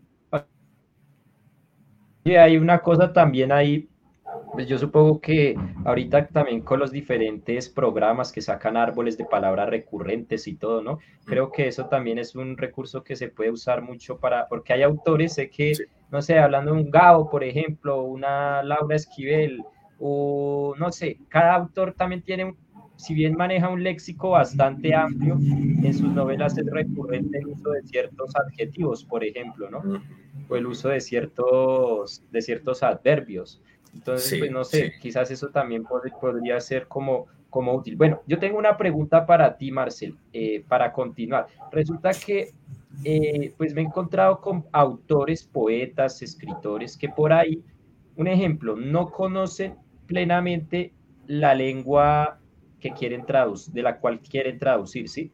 Digamos, no son hablantes de, no, no han viajado a Francia o no han viajado a Estados Unidos, no, no, si los ponen a hablar el inglés, lo chapucean, si los ponen a hablar francés, no, no comprenden muy bien, pero ellos dicen, eh, yo hago el ejercicio de traducción a través de el diccionario y estudiando en contexto y, y, puedo traducir. ¿Tú crees que eso se puede hacer realmente? O sea, una persona que no se haya que no sé, nunca haya estado inmersa, digamos, en la otra eh, lengua, eh, puede llegar a ser una traducción, pues, decente, o, tú crees que definitivamente esa persona tiene que eh, ser un hablante y un escucha también, pues, eficiente en, en esa lengua? Claro, si queremos, si lo que se quiere es una traducción bien hecha, una cosa como bien planteada, sí se requiere que la persona conozca la cultura, digamos, si se requiere que la persona haya estado inmersa ahí en ese contexto de alguna manera, en fin, ¿sí? Entonces, pues bueno, eso es viajando o estando en contacto con las cuestiones culturales de allá, con los programas, con la televisión o día con el internet, el cine, lo que sea. Tenemos que haber escuchado la lengua, saber cómo se pronuncia. Solo con diccionario, no. Los diccionarios son increíblemente confusos. Los diccionarios son increíblemente confusos. Me confunden a mí, que, me, que mira que tengo un podcast que se llama Traductología. A mí un diccionario me parece una cosa súper confusa. A un estudiante más confuso le parece así es simple. Una, una persona que no está tan pendiente de las cosas de la lengua, es más, entonces hay muchas cosas que se traducen mal, ¿sí? Puede que se haya, puede que se haga la traducción en términos de que de que físicamente se produjo otra frase, se dijo algo, pero eh, ¿cómo evaluar la calidad de eso? La calidad de eso ya le evalúa a uno sabiendo el idioma. no, genial, me parece un gran punto de vista porque pues sí, pues no sé, es que me surge la duda, pues parece a veces obvio, ¿no? Uno diría, sí, pues tiene que saber la lengua, pero es que me he encontrado con muchas traducciones de autores que no necesariamente han estado inmersos y puede que estén mal, sí, la gran mayoría es verdad, pero entonces, bueno, acá hay una pregunta de, de Luisa, una pregunta no es un comentario de Luisa, que ella también se dedica a la traducción, dice, para el caso que expone Jimmy, Pienso que es posible hacerlo si se es poeta. Es más fácil traducir siendo poeta y chapuceando la L2 que siendo experto en la L2 sin ser poeta. Bueno, en el caso en el que se tradujese poesía. ¿Tú qué piensas al respecto, Marcel? Me parece, sí. Yo creo que... Vamos a formar acá una polémica. Pues creo que, no, pues creo que estoy de acuerdo con, exacto, digamos, creo que eh, se refiere más bien como al tema de la creatividad, digamos, de la poesía, una persona que sea creativa, digamos, en general, digamos, ¿sí? Eh, puede ser muy creativa también con el lenguaje, digamos, y una persona que es creativa, eh, pues creativa con el lenguaje, sabría eh, formular sus ideas, así no lo haga muy perfecto, con estructuras así, todo súper académico, no, pero puede que una persona sea muy eficiente en comunicarse, una persona que efectivamente, o sea, como que leen poemas, en fin, tejen, lo que sea, tienen algo que les activa la creatividad entonces, sí, sí, me parece algo muy apropiado. Sí, leer poesía, sí, todo el mundo leer poesía, claro. Mucho, aún así, aún así yo tengo también, hago mi propia opinión, no sé, por ejemplo, yo, no sé, yo de francés, yo sé más de inglés que de francés, obviamente, yo de inglés, de francés casi no sé nada.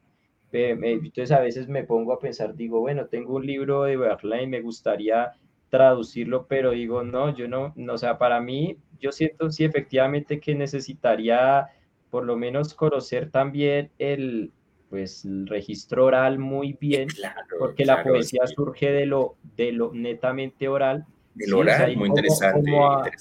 Como, al, al, seno, sí, literal, o sea, de, de, la, de la lengua para ya poder yo hacer un ejercicio de traducción del francés. Si no, no, yo creo que podría llegar a ser algo medianamente bello, pero de ahí a que tenga digamos, una proximidad eh, con lo que quiso decir ese poeta y eso ya es otra, eso ya es otra vuelta, ¿no? Quizás en inglés sería más sencillo o entre comillas, ¿no? Más sencillo. Mm. sí, eso es totalmente de acuerdo al conocimiento de las lenguas, exacto, que tanto, es, que tanto conoces el inglés, que tanto conoces el alemán, el francés, lo que sea, y, y asimismo puedes utilizarlo, plantear tus ideas, en fin pues yo a pesar de que haya hecho un C1, Jimmy, bueno, pues ahí mi, mi, mi, hoja de vida dice C1 de alemán. Bueno, pero eso no quiere decir que entonces uno es Angela Merkel, no, para nada. O sea, uno, digamos, de, tiene su contexto colombiano, está es acá, eh, hablamos alemán desde aquí y eso implica que estamos así, o sea, hay que pensárselo así, lo mismo en inglés, lo mismo en francés, lo que sea. Estamos es acá, no estamos todavía en Europa, no estamos, estamos acá. ¿sí? Podemos aprenderlo, claro, podemos saber las lenguas muy bien, podemos saberlas, pero ¿cómo hacerlo? ¿Cómo enseñarle bien a la gente que compare las dos lenguas, no? ¿Tienes el micrófono? Aus. Nuevamente, este stream. Eh, quiero saludar en la noche de hoy a todas las personas que se están conectando, que están interesadas, que han dejado sus comentarios y que siguen por ahí escuchándonos. Eh, Miller Villarraga, saludo cordial. Carolina Callejas, Luisa Escobar, que es una de las más interesadas acá en el municipio en la, en la traducción. Se dedica, ella trabaja bastante en la universidad este asunto de, la, de las traducciones. Eh, de hecho, hay un congreso acá les la otra semana estaremos participando, sí. Congreso en la Universidad de Cundinamarca. Luisa va a estar allá como profe organizadora y Marcel va a estar como invitado especial allá a ese congreso. Ojalá nos puedan compartir eh, un link, nos puedan compartir para que acá en el municipio podamos escucharlos, pues estos temas. Listo, sí, de una, de una. No le interesa a todo mundo, pero hay gente que sí siente como una inquietud o quiere aprender también, es que eso es... Eso sí, también por aprender, claro, sí, por aprender, cosas nuevas, obvio, claro. La lengua incluso es de sus mismas bases, pues ahí está también la opción para que ustedes nos, nos ayuden con eso, ¿no? Eh, bueno, está Valentina Carrillo, amiga, poeta, escritora, filósofa. Eh, Saca Andrea, saludos. Y por acá Fabián Pinzón, Claudia Muñoz, Sebastián J.B. Hay varios, David Andrés Pavón, Andrés Alvarado, Miguel Ángel Cortés, eh, Yasmín Rey Real, Oscar Junca, ¿cómo olvidarnos del maestro Oscar Junca? El, maestro, el eh, máster, claro. Gracias por, por su contribución también para que este envío se realizara el día de hoy, ¿sí? Y muchas más personas que por acá no me no puedo visualizar por el mismo formato, sí, pero los que se me pasen por ahí, no, muchísimas gracias por estar. Listo. Entonces, ya con eso, creo que no hay más preguntas acá del, del público. Ah, bueno, Luisa dice, es más fácil traducir siendo poeta y chapuceando la L2 que siendo experto en la L2 sin ser poeta. Poesía y literatura en general. Bueno, eso sería, muy, sería muy bacano que ustedes, por ejemplo, también se tradujeran algo del alemán, que por acá en Colombia eh, no se haya traducido. Debe haber muchas buenas novelas. Imagina, claro, no, pues eso, en, en, esas estoy, Jimmy, ¿cómo te parece? Claro, pues te, te contaba que yo tengo con un proyecto hace ocho años, que es un libro que es una biografía de Hitler, básicamente, que he investigado, no tiene versión para Latinoamérica. Entonces, yo ya empecé a hacer las traducciones en el podcast, ahí en el YouTube pueden encontrar ahí los, los transmisiones de, de los 12 años con Hitler, sí, así se llama. Es el primer episodio de mi podcast, se llamó así, se llamó Los 12 años con Hitler, fue lo primero que hice en el podcast, la traducción de, ese, de esa biografía de Hitler. Y ahí vamos todavía, entonces vamos a ver a, quién le, a qué editorial le mandamos eso.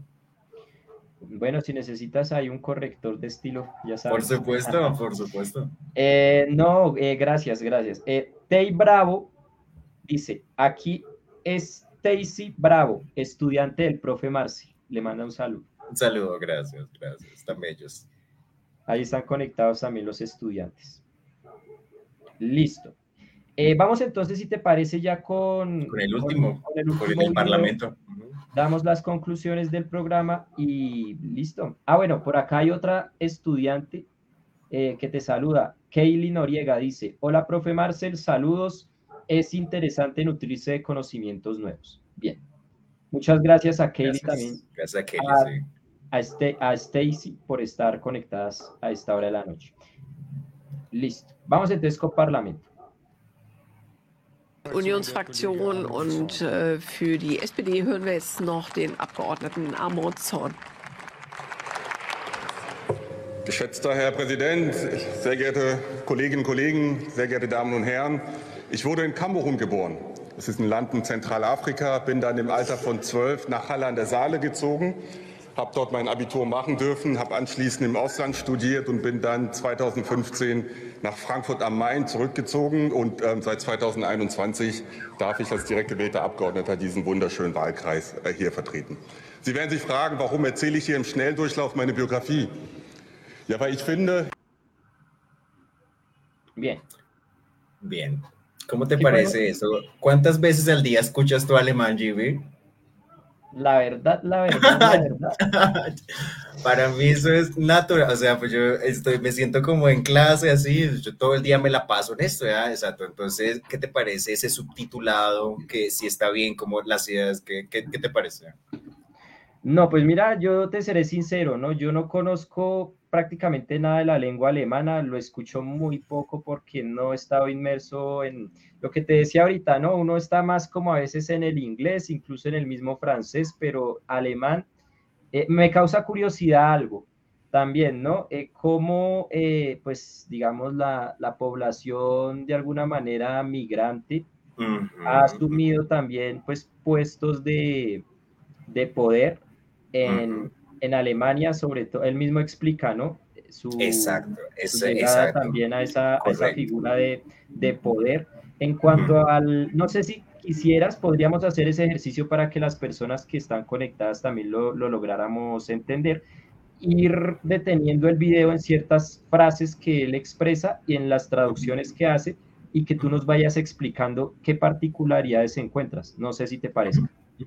Sí, sí, claro, claro. El subtitulado naturalmente es mío, ¿no? La traducción la hice yo, yo planteé, la, es, una, es una, básicamente como una, una interpretación así de discurso político y lo estoy poniendo ahí en subtítulo. Básicamente esa traducción la hice yo, yo la fabriqué, yo le puse los subtítulos con el programa de Filmora, entonces muy bacano, quiero empezar a hacer eso para mis alumnos también, entonces bueno, claro Jimmy, podemos empezar, sí. Eh, dale, Marci. Alexander Hoffmann war das für die Unionsfraktion und äh, für die SPD hören wir jetzt noch den Abgeordneten Amor Zorn. Listo. Uh -huh. Con esta presentación, eh, bueno, ¿qué nos puedes decir al respecto, ¿no? En cuanto a ese proceso que realizaste de la traducción. Pues allí, digamos, habría una cosa obvia, evidente de una persona, digamos, que no sepa alemán. Bueno, allí habría una cosa evidente, obvia, que la escuchamos, y es que, bueno, la presentadora, bueno, está diciendo que, bueno, que habló un político y que ahora va a hablar otro, ¿no? Es lo que está diciendo. Entonces, al final, vemos que, escucha, eh, vemos que el, ella dice el nombre del político hasta el final, ¿no? El nombre del político se escucha hasta el final de la frase, ¿sí? Y yo aquí en mi traducción no estoy necesariamente poniendo el nombre hasta el final de la frase, ¿sí? ¿Ah? En la frase original si tiene el nombre del político que se, se llama Armand eh, Amonto, ¿ya? es como una pronunciación en francés, ¿ya? Amonto. Entonces, bueno, en la frase original aparece al final, yo lo estoy, digamos, poniendo antes, y bueno, eh, entonces, digamos, esos, esos cambios sintácticos, ¿sí? Se consideran procedimientos de traducción, ¿sí? Que no necesariamente usted tiene que mantener la misma sintaxis, ¿sí? Entonces, bueno, ahí habría ese procedimiento, se cambia, uh, se cambia el orden de los elementos en la frase, claro y que precisamente eso es lo que causa dificultad a los que, que quieren, queremos aprender alemán, es que eh, pues la, el mismo orden de las palabras eh, cambia, ¿no? En este caso, eh, pues por ejemplo, sería muy raro en español decir, por ejemplo, vamos a escuchar del, aunque también sucede, ¿no? Vamos a escuchar del partido no sé qué al funcionario tal, pero, pero no, no sé, o sea, es como muy, un poco diferente. No, pues digamos, no lo vería necesariamente viéndolo desde la perspectiva de, de, si está bien o no, pero más bien de qué es lo que ocurre de la, de, desde el alemán al español, ¿sí? Ahí lo que está ocurriendo es que estamos, ahí, ahí cambian los elementos, claro. Eh, el SPD, el SPD es el Partido Socialdemócrata, digamos. Eso en lo hablado, en lo oral, se menciona antes, ¿sí? Se menciona antes del nombre del político. Entonces yo ahí estoy haciendo ese cambio de sintaxis, ese cambio de orden, pero eh, tiene un buen efecto, se puede leer, se entiende, se está bien, digamos. ¿eh? Muy, muy bueno. frecuentes los procedimientos de permutación de elementos, claro. Permu es, a ese cambio se le llama permutación. Permutación, exacto, permutación. Bueno. Bolaños, sí, señor. Mm. Para que lo vayamos ahí teniendo en cuenta. Muy uh -huh. chévere. Listo, continuemos entonces con el video. Sí. Herr Präsident, sehr geehrte Kolleginnen und Kollegen, sehr geehrte Damen und Herren, ich wurde in Kamerun geboren. Es ist ein Land in Zentralafrika. Uh -huh, uh -huh. Digamos, ahí, ahí sí, digamos, escuchamos como una sintaxis similar, ¿cierto? Ajá. Donde, exacto, el África Central se escucha sí, al final, termina, ¿no? Eh, ya termina, ¿no? Exacto. Bien, digamos, ahí hablaríamos de un procedimiento que es una secuencia sintáctica similar, pues así le dicen los autores, digamos. Bueno, muy chévere.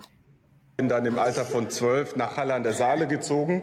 Compáralo ahí, muy bien, deténlo ahí, ya, muy bien. Entonces ahí... ¿Quieres la repetimos otra vez ahí para que donde él dice que lo, lo de Halle, muy bien. dort mein exacto. Abitur Cuando tenía machen 12 años, dürfen, habe anschließend im Ausland studiert und bin Ah, no, ya- ahí ya había seguido. Déjame Exacto, otra vez la, me la devuelvo. Creo que es... cuando tenía 12 años, exacto. Ahí, muy bien. Von observemos, ya, genau. Observemos ahí, muy bien. Entonces ahí él está diciendo, bueno, eh, que cuando tenía 12 años ah, se mudó a la ciudad de Halle, ¿ya? Entonces esa ciudad es una ciudad alemana que se llama Halle, ¿ya? Entonces, muy bien, ya. Entonces, él está diciendo que llegó allá a Halle. Esa ciudad se llama, eh, es un, tiene un nombre más largo, se llama Halle an der Saale, ¿ya? El Saale es un río, ¿ya? Es la ciudad de Halle en el río Saale, ¿ya? Entonces, que no, toda la ciudad se llama Halle an der Saale. Y el, el nombre en- ¿Se traduciría Jale en el río? O, o sea, español. en el Sale, pues Sale es el nombre del río. Sale es el nombre del río. Ah, sí, perdón, decir perdón, el perdón, río perdón. Magdalena, digamos, el río Sale, digamos. O sea, la ciudad de Jale en el río Sale, y hasta Rima y en fin. va. Y Entonces, tú, el lo, hombre- y tú lo quitaste. Y yo, exacto, muy bien. Yo, ¿qué hice ahí? Lo omití. ¿ya? Entonces, eso es otro procedimiento. Se omiten cosas. ¿ya? Y sí, sabemos que ocurren cosas ahí en la otra lengua, pero al plantearla la otra, omitimos. ¿ya? Por cuestiones de espacio, por cuestiones de, en fin, no, no resulta necesario el nombre completo de la ciudad, en fin. Y alternativamente, estoy adicionando, entonces, otro procedimiento de traducción, estoy adicionando el lugar en donde queda la ciudad de Halle queda en el estado federado que se llama Sajonia-Anhalt. Es un- uno de los estados federados alemanes, se llama así.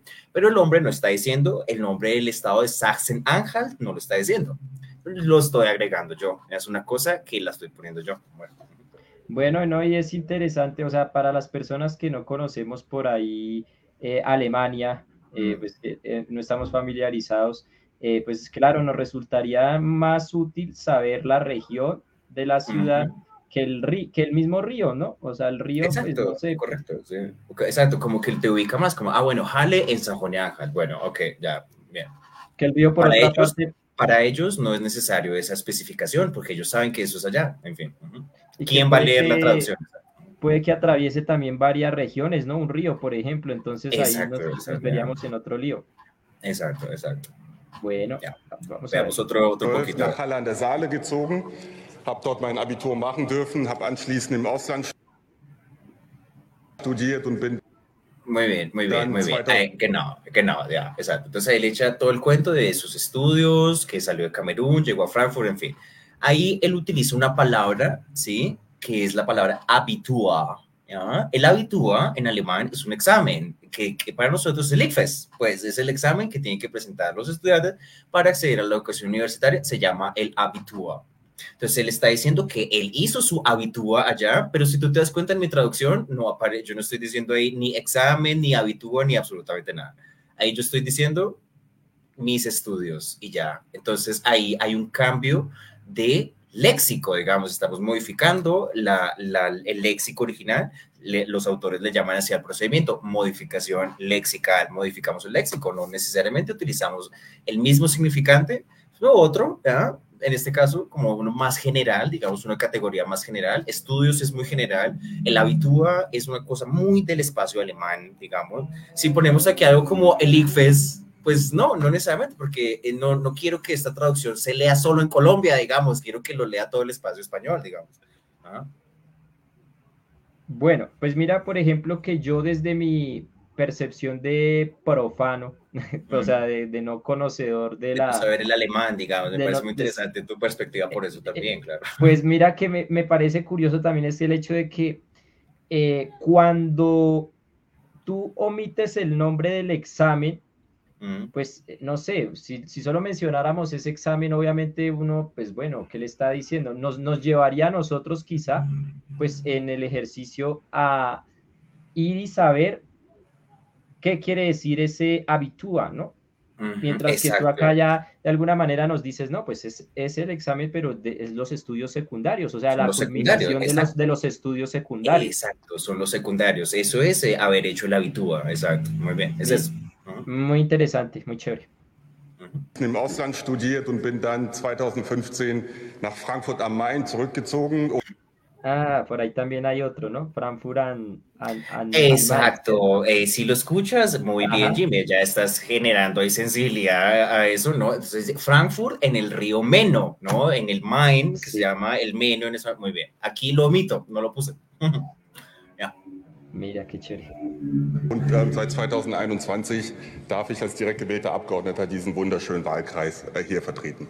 Sie werden sich fragen, warum erzähle ich Ihnen... Ya, ahí, exacto. Ahí la última, la frase termina muy bien, exacto. Yo me di cuenta, hice mi tesis, ¿cierto?, de traducciones del alemán en español. Mira, yo me di cuenta que el problema es de aprender alemán desde el español no son, no son las palabras, no es que, claro, que las palabras van a ser distintas, que el léxico es diferente, que, que la palabra perro se dice hund. Bueno, obviamente las palabras son distintas, obvio, claro.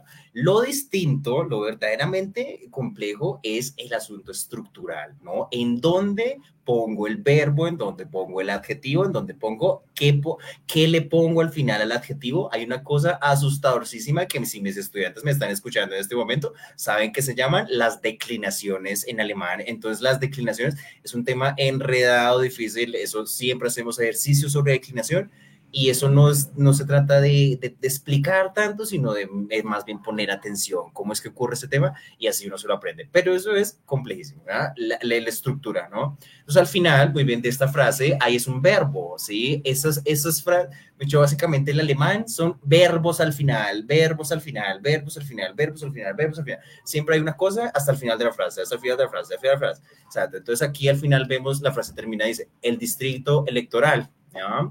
Pero la frase original no, no, no, tiene ese elemento al final, sino tienes el verbo representar, ¿no? Que es lo que le está diciendo, que él representa al distrito electoral, ¿sí? El verbo representar en alemán, vertreten, es el que aparece allí al final. ¿ya? Entonces, el distrito federal representa, representa Exacto, como si dijera en español, a este maravilloso distrito electoral representar, como si estuviera diciendo eso en español. Así, habla, así se habla el alemán, básicamente. No, mira que a mí, a mí me gusta el alemán es por lo que ahorita tú hiciste la observación de que, de que, de que había pillado la otra. Me parece que a nosotros, mm. no sé, quizás me equivoque, ¿no? Pero a nosotros como hispanohablantes, creo que el, el, la misma musicalidad del alemán nos es más familiar, no, no familiar, pero nuestros oídos podrían habituarse más rápido sí, que, sí. que otra. O sea, a mí el francés, por ejemplo. Cosas asiáticas o algo así, o ruso, también. no lo sé, sí. Claro, de todas maneras, el alemán, hay un, hay un cliché, digamos, como que una información incorrecta de que el alemán no tiene que ver con el latín. Sí, claro que sí, que es el mismo latín del español, son las mismas palabras. La misma palabra motivación es la palabra motivación en español, es lo mismo, ¿eh? es de las mismas palabras latinas, griegas, sí, las tiene también el alemán por, por cultura judio-cristiana, por cultura greco-latina, claro. Bueno, continuemos entonces y ya para cerrar. Erzähle ich dir im Schnelldurchlauf meine Biografie. Ya, y ahí, ahí, termina, exacto. Muy bien, entonces, ¿escuchas al final qué palabra dice? Déjame ir, bueno, pues acá estoy, estoy en clase de alemán, muchachos. Exacto, exacto. Entonces, eso se puede actizar con los alumnos y tal. Y la Meine Biografie. Ja, weil ich finde, al final dice la palabra biografía. Bueno, antes de la siguiente frase dice, dice biografía, ¿no? Al final escuchamos la palabra biografía. En mi subtítulo, de nuevo, no necesariamente lo estoy poniendo ahí al final de la frase.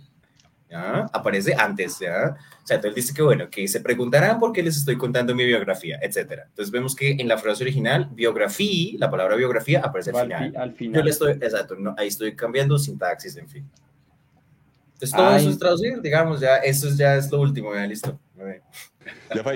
No, Marcel, eh, muchas gracias, muchas gracias. Eh, si se habrán dado cuenta, pues acá tuvimos como un pe una pequeña clase de Alemán Express, muy, sí, muy chévere. Sí. Obviamente nos una toca... pequeña cuña. no, Ahí en ese sentido, eh, Marcelín, ¿cómo le hacemos para contactarte las personas que también estén interesadas, ¿no? En adquirir, pues, eh, no sé cómo decirlo, es que iba a sonar muy mercantil. pues para que accedan a tus clases y... Sí, claro, claro, para hacer unas sesiones privadas, en fin, no solamente sobre cuestiones de alemán, sino también sobre subtitulado, cómo subtitular un video, en fin, ese tipo de cosas también las podemos explorar. Eh, claro, claro, pues a mí me pueden encontrar en, en pues más, más, siempre estoy en el WhatsApp, es la red social que tengo por el momento, ¿sí? Se puede, pues, se puede compartir el, el, contacto, ¿sí? Ahí en tu página de, de, Facebook, ahí para que, para que se, para, para, generar el contacto, y, si no a través, de la, a través del correo, ¿sí? El correo lo pueden encontrar en la página del Spotify, allí pongo cuál es mi correo electrónico, ¿sí? Si ustedes entran a mi Spotify, a Traductología, ahí pueden encontrar cuál es mi correo electrónico.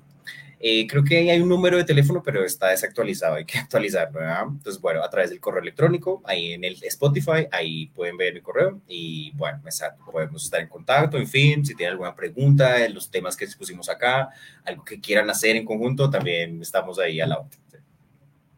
Bueno, no, Marcelín, eh, muchas gracias por haber estado nuevamente en el palabrero. Como siempre, un placer. Pues, aceptando nuestras invitaciones y sobre todo dejándonos siempre algo de tu, de tu saber, ¿no? Que es que eso es lo chévere, lo que hemos hablado. Eh, a veces vienes en versión músico porque sabes un montón de música, otras veces en versión literato, otras en versión... Además eres como cinco tipos en uno, ¿sí? Con cada uno tiene una particularidad y eso es lo interesante también. Entonces, cuando les vuelva a invitar, no digan, ah, otra vez Marcel, no, porque Marcel seguramente va a llegar con otra, con su otra versión, ¿no? Eso por supuesto, con las diferentes facetas, por supuesto. Exactamente. No, Jimmy, a ti muchísimas gracias por la invitación, muy contento de haber hecho esto, muy chévere hacer el repaso de todo este trabajo que he venido haciendo desde hace tres años y que va a seguir, exacto, hay proyectos que tengo que terminarlos, mañana voy a estar haciéndole una entrevista a mi jefa, básicamente, a, a la señora Elizabeth Guerrero, ella es la dueña de Haus der Jugend, acá en Bogotá, es una austriaca que fundó un, un instituto de alemán acá, entonces me dijo que le hiciera una entrevista, que la subiéramos al podcast, entonces se van abriendo también caminos por ese lado. Muy bonito también toda la creación de podcast y todo eso. Bueno, saludar también por ahí al amigo Hanso, varios, varios amigos, amigas, conocidos eh, personas que llegan por un saludo, vez también. un saludo a todos los que se conectaron, a la audiencia, por ahí se conectó mi mamá también. Paola Pinto dice, un saludo, te felicito por tan maravillosos conocimientos, Marcel. John Esquizofrenia Mejía, amigo de Popayán, eh, Valentina Carrillo, Carolina Callejas, Fabián Pinzón, Alexander Rodríguez, Miguel Ángel Cortés, José Beltrán Cubillos, el profe Carlos Romero también conectados, eh, Toto Mateo, mejor dicho, eh, un montón de personas, a todos y a todas les mando un abrazo, muchas gracias por estar. Y algo más para añadir antes de, cerrar el programa de hoy, Marcel. No, pues eh, seguir pensando en la comparación lingüística, ¿sí? en los espacios que hablan otros idiomas, eso siempre es muy enriquecedor. Bueno, no siendo más, me despido. Esperamos encontrarnos muy pronto nuevamente. En ocho días tendremos un programa de educación. Vamos a estar desarrollando varios temas acerca de las pedagogías que se desarrollan en, Colombia, en el municipio también, problemáticas, posibles oportunidades también alrededor de la, de la educación en Colombia. Entonces contaremos con un panel de invitados e invitadas eh, muy interesante para que también estén conectados ahí. ¿Listo? Y como les decía al principio, no se olviden también del festival eh, de cine que se va a realizar. Entonces, para que ustedes tengan ya como los datos, el formulario donde se pueden inscribir, donde pueden presentar eh, sus producciones, voy a dejar ese link al final de este video, que eso queda ya pues ahí en, en diferido para que también aquellas personas que no se pudieron conectar puedan estar ahí y puedan también pillar pues lo que se está haciendo, lo que están haciendo otros parches acá eh, en el municipio de Cibate. Entonces, no siendo más, muchísimas gracias, pasen una buena noche y nos estamos viendo. Chao, chao.